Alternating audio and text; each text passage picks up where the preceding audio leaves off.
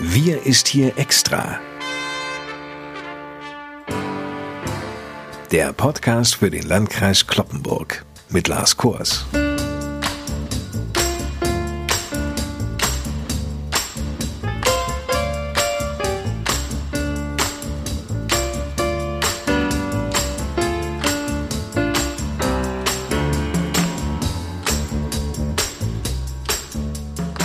Moin, liebe Leute. Schön, dass Sie wieder mit von der Partie sind. Ich will da ganz offen sein. Also für mich geht eine ja doch ziemlich nervenaufreibende Woche zu Ende. Als bekennender Fan des SV Werder Bremen war das ohnehin schon eine schwierige Saison, aber das, was Werder in den beiden Relegationsspielen gegen Heidenheim bot, zuletzt ja am Montag, boah, das war doch grottig. Ich meine, zwischendurch dachte ich ja nur, also man muss für die erste Liga schon brennen. Ne? Glimmen reicht da nicht. Naja, sei es drum. Wir bleiben erstklassig, das ist gut so. Ich muss aber auch gestehen, ich weiß gar nicht, wie fußballaffin eigentlich unser Landrat ist. Johann Wimberg, haben Sie denn auch mitgefiebert? Ich habe auch mitgefiebert bis zum Schluss und es war wirklich ja nun für Werder Bremen eine katastrophale Saison.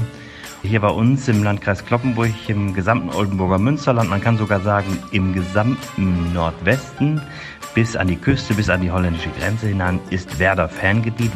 Ich bin quasi sozusagen von Kindesbeinen an schon grün-weiß gewesen, denn mein heimischer Sportverein Hansa Friseute ist auch mit den Farben grün-weiß unterwegs, ähnlich wie Werder. Und da liegt es nahe, dass man dann auch den Bundesligisten neben dem Heimatverein vor Ort die Treue hält. So ist es zumindest bei mir. Und deshalb habe ich natürlich auch mitgefiebert, als es jetzt in der Relegation um den Klassenerhalt ging. Der Hauch dünn dann geschafft wurde und zum Glück bleibt Werder in der ersten Liga. Das ist gut für den norddeutschen Fußball.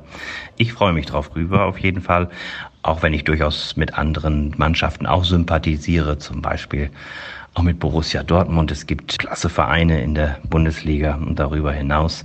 Und ich muss auch sagen, Respekt vor Heidenheim und vor diesem Trainer, der, so glaube ich, die Heidenheimer von der Landesliga jetzt bis fast in die erste Bundesliga geführt hat. Aber mein Herz schlägt für Werder Bremen oder wie es an der Weser heißt, lebenslang grün-weiß. Von der Bundesliga zurück ins Hier und Jetzt. Corona ist noch lange nicht vorbei, deshalb gibt es auch nach wie vor diese Sonderausgaben unseres Podcasts. Und genau deshalb sitzen Johann Wimberg und ich uns leider nicht gegenüber. Er im Kloppenburger Kreishaus an der Eschstraße, ich in meinem kleinen Studio. Eine spannende Woche war es aber nicht nur aus fußballerischer Sicht, sondern auch in der Kreispolitik.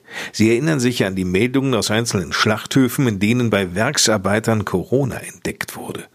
Da setzte Land auf, Land ab erneut die Diskussion über die Unterbringung von Werksarbeitern, Hygienemaßnahmen und Arbeitsbedingungen in diesen Großbetrieben ein, nun hat sich der Landkreis Kloppenburg in einer Resolution gegen eine Abschaffung von Werksverträgen ausgesprochen. Johann Wimberg, das müssen Sie uns erklären. Warum? Ja, unsere Intention ist eine weitergehende, denn derzeit wird ja lediglich über das Verbot von Werkvertragsarbeit in einer einzigen Branche, der Fleischwirtschaft, gesprochen. Das geht uns nicht weit genug, denn eine Regulierung oder ein Verbot in nur einer einzigen Branche erfasst ja die meisten betroffenen Beschäftigten in prekären Werkvertragsarbeitsverhältnissen gar nicht. Was ist beispielsweise mit den Beschäftigten bei den Kurierdiensten? Was ist mit denen in der Gebäudereinigung auf den Werften oder in anderen Branchen, wenn nur eine Regulierung oder ein Verbot in einer einzigen Branche getroffen wird? Wir fordern vielmehr für die Unternehmen aller Branchen das verbindliche Prinzip der Stammbelegschaft, wonach die Mehrzahl der Beschäftigten nicht über einen Werkvertrag, sondern über eine sozialversicherungspflichtige Festanstellung bei dem Unternehmen arbeiten. Wir sagen sogar, dass 75 Prozent der Beschäftigten zur Stammbelegschaft gehören müssen. Dann kann nur noch bis zu einem Viertel der Beschäftigten von außen ergänzt werden. Das hilft am Ende mehr Beschäftigten als das Verbot in einer einzelnen Branche, denn der Werkvertrag an sich ist ja nicht das Problem, sondern der Missbrauch dieses Instruments. Werkverträge haben sich seit rund 120 Jahren bewährt und davon hat schon fast jeder von uns unter guten Bedingungen profitiert. Das muss auch so bleiben und ist überhaupt nicht zu kritisieren. Denken wir nur an das Handwerk oder andere Branchen, wo der Werkvertrag seit langen Jahren und Jahrzehnten bewährt ist und wirklich auch gut organisiert gestaltet werden kann. Insofern muss man zielführend an die Bereiche rangehen, wo missbräuchlich Werkverträge zum Einsatz kommt und dies zu prekären Wettbewerbs- und beziehungsweise Beschäftigungsverhältnissen führt. Das ist unser Ansatz und der geht, wie gesagt, deutlich weiter als nur eine Regulierung oder gar ein Verbot in einer einzelnen Branche. Wie reagiert denn die Fleischindustrie auf diese Diskussion? Das Thema ist ja nicht ganz neu, es wird schon lange darüber gesprochen, die Missstände in verschiedenen Bereichen sind bekannt und wichtig ist, und das ist auch sicherlich die Reaktion der Fleischwirtschaft, muss man hier auch die Guten von den weniger Guten trennen und von denen, die Missbrauch betreiben. Deshalb ist die Branche natürlich und auch die Vertreter der Branche sehr darauf bedacht, und das kann ich nachvollziehen, nicht alles über einen Kamm zu scheren. Es gibt hier bei uns äh, Betriebe, die ganz und gar ohne Werkverträge arbeiten in der Lebensmittelwirtschaft, auch in der Fleischwirtschaft. Es hat vor einiger Zeit ein Betrieb, der vorher in der Werkvertragsarbeit war, seinen Betrieb zu 100 Prozent umgestellt auf festangestellte Mitarbeiterinnen und Mitarbeiter, hat sich um neue Unterkünfte gekümmert. Auch das war nicht so ganz einfach, denn wir müssen da auch der Gesellschaft uns allen den Spiegel vorhalten. Häufig wird darüber diskutiert, ja, die Leute müssen vernünftig beschäftigt und auch vernünftig untergebracht werden.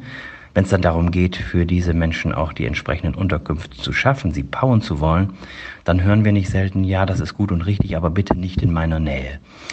Und insofern äh, glaube ich, ist da auch, was das gesellschaftliche Denken angeht, noch einiges zu tun. Aber die Fleischwirtschaft, glaube ich, hat die Signale erkannt, zumindest viele.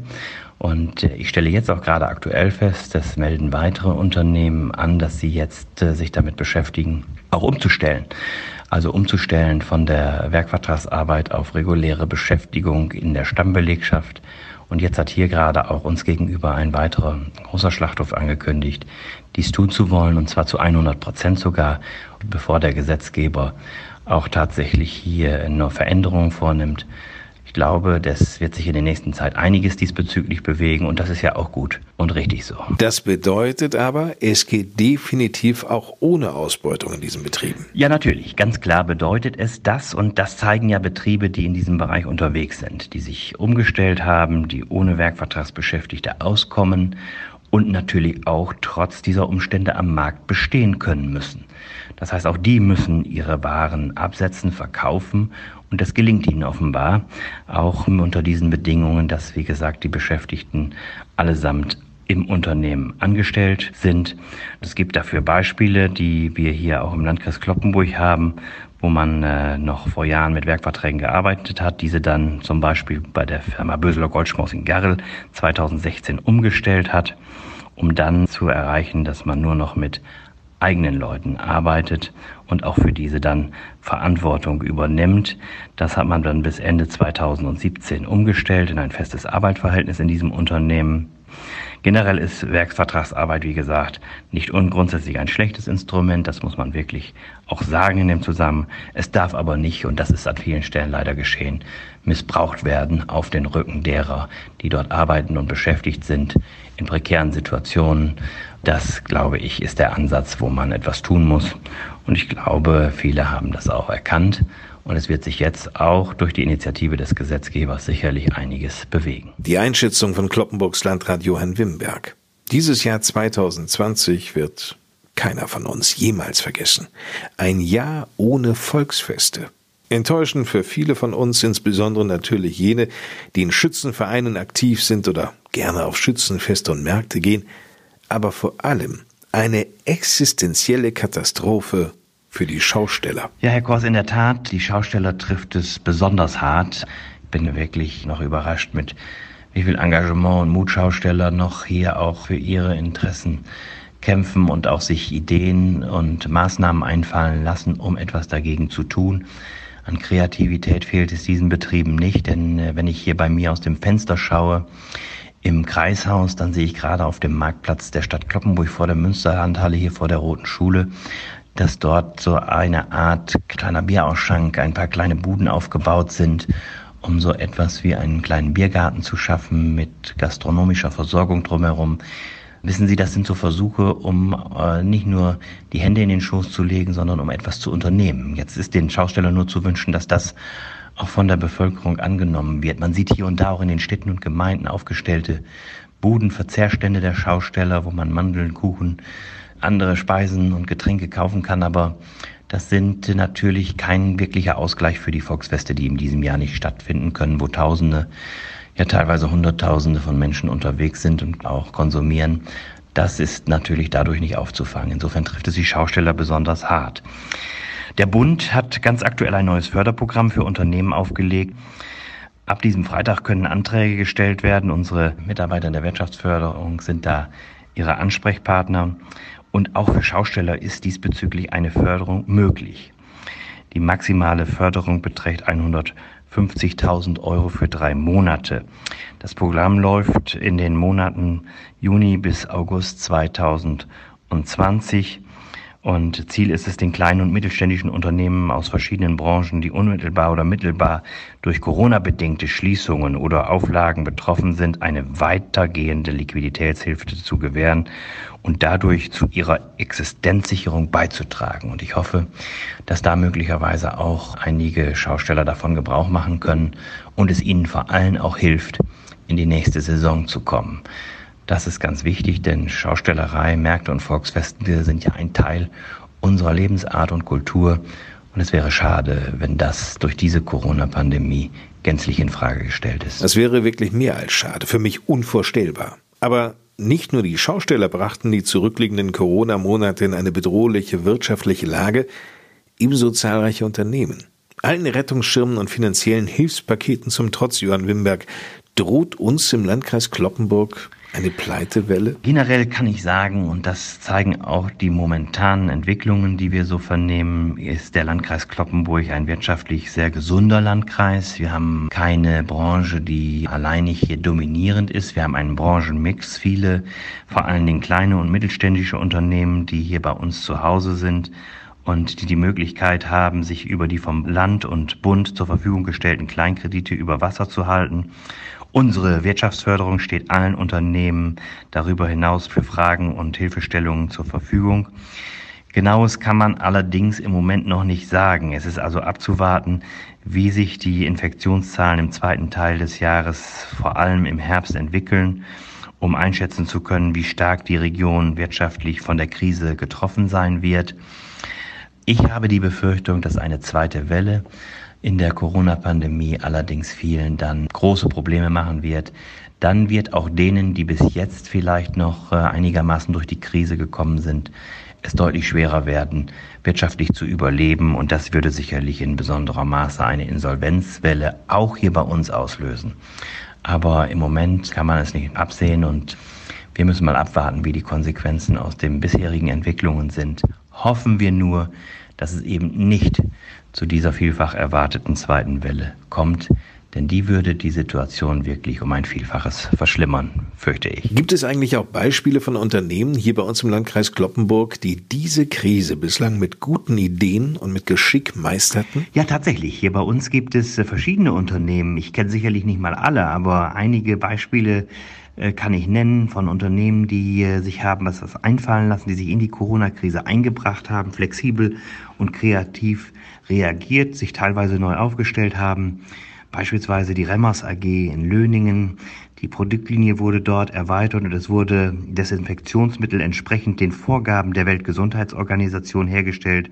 Das Mittel konnte von Rettungsdiensten, Krankenhäusern und anderen medizinischen Einrichtungen zum Selbstkostenpreis erworben werden. Ich denke, eine ganz tolle und gute Idee und Initiative aus diesem Unternehmen.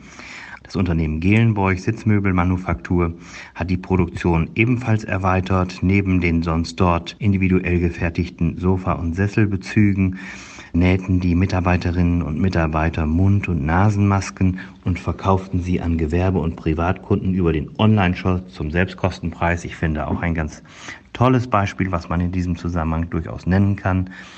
Mir fällt in Löningen die Tischlerei Imbusch ein, die Desinfektionsstelen angefertigt hat, die unter anderem in Krankenhäusern, Arztpraxen, Pflegeheimen aufgestellt wurden.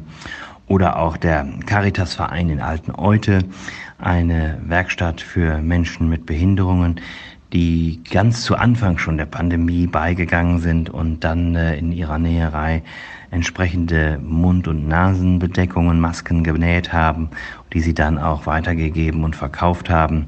Das, denke ich, ist auch ein ganz äh, gutes Beispiel.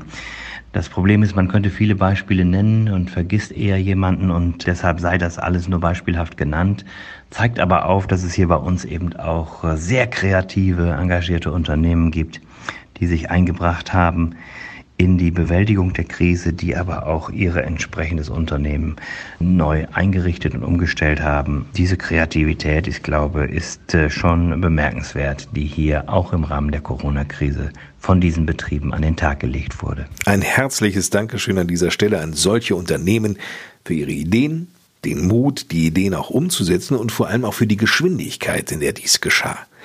Dank aber auch Ihnen für Ihr Interesse an dieser Sonderausgabe des Podcasts Wir ist hier extra für den Landkreis Kloppenburg. Mein Name ist Lars Kors und zum Schluss noch ein paar gute Nachrichten. Die Gesamtzahl der positiv auf das Coronavirus getesteten Personen im Landkreis Kloppenburg liegt konstant bei 125. Akute Corona-Fälle gibt es bei uns nur noch drei. Insgesamt sind die Zahlen der mit dem Coronavirus infizierten Mitbürger rückläufig und das bundesweit. In den insgesamt 45 Testzentren in Niedersachsen ist immer weniger los. Nun sollen sie geschlossen werden. Stattdessen greifen ab Montag, also das dann der 13. Juli, neue Lockerungen in Niedersachsen. Kinder- und Jugendgruppenreisen bis zu 50 Teilnehmern sind da wieder erlaubt. Bewohner von Heimen und Pflegeeinrichtungen dürfen ab Montag nicht nur von einer, sondern auch noch gleichzeitig von einer zweiten Person besucht werden. Neu in der Verordnung ist übrigens auch, dass im Mannschaftssport wieder Teams zu Freundschafts- oder auch Punktspielen antreten dürfen. Voraussetzung ist allerdings, dass sich nicht mehr als 30 Personen auf dem Platz befinden. Vorher war ja Sport nur in festen Kleingruppen erlaubt. Bis zu 50 Zuschauer dürfen einer Sportveranstaltung vom Spielfeldrand auch zusehen. Wenn es für jeden Zuschauer einen Sitzplatz gibt und man dann auch die Kontaktdaten entsprechend aufschreibt, dann sind sogar bis zu 500 Zuschauer erlaubt, ebenso wie bei kulturellen Veranstaltungen unter freiem Himmel. Mehr Informationen zum Thema Corona sowie Ansprechpartner und Kontakttelefonnummern finden Sie auch bei uns auf der Homepage unter www.lkclp.de. Genug von mir. Ich gebe zum Schluss wieder ab an den Landrat Johann Wimberg. Lieber Herr Kors, als politisch Verantwortlicher können Sie es ja nie allen recht machen. Sie müssen sich immer für einen Weg entscheiden, von dem Sie überzeugt sind, auch wenn es Ihnen Kritik einbringen sollte. Ja, Gefälligkeitsentscheidungen um der guten Stimmung willen sind aus meiner Sicht meistens weder gut noch zielführend. Und so fällt mir in diesem Zusammenhang auch äh, immer wieder auf, dass einige Menschen oftmals nur dann aufstehen und sich energisch einbringen, wenn sie gegen etwas Position beziehen wollen, statt zu sagen, wofür sie stehen. Ist es aber nicht meistens deutlich vielversprechender, wenn man sagt, wofür man ist, was man gut findet oder unterstützen möchte? Auch wenn man manchmal natürlich klar Nein sagen muss und nicht alles gut finden kann, so glaube ich doch, dass ein kleines Statement oder ein klares Statement für eine Sache mehr bringt als nur meckern und nörgeln, auch wenn das häufig anstrengender ist. Ich bin dafür. Ich bin dafür. So heißt dann auch ein wunderbarer Titel natürlich von Udo Jürgens, der genau in diesen Gedanken passt. Ich bin dafür, dass nicht einmal ein Kind mehr auch nur im Spiel mit Plastikpanzern schießt. Und dass wir alle Waffen dort versenken, da wo das Meer am tiefsten ist. Ich bin dafür, dass wir als Menschen leben und nicht als stummes, braves Herdentier, dass wir nicht kriechen, dass wir uns erheben. Ich bin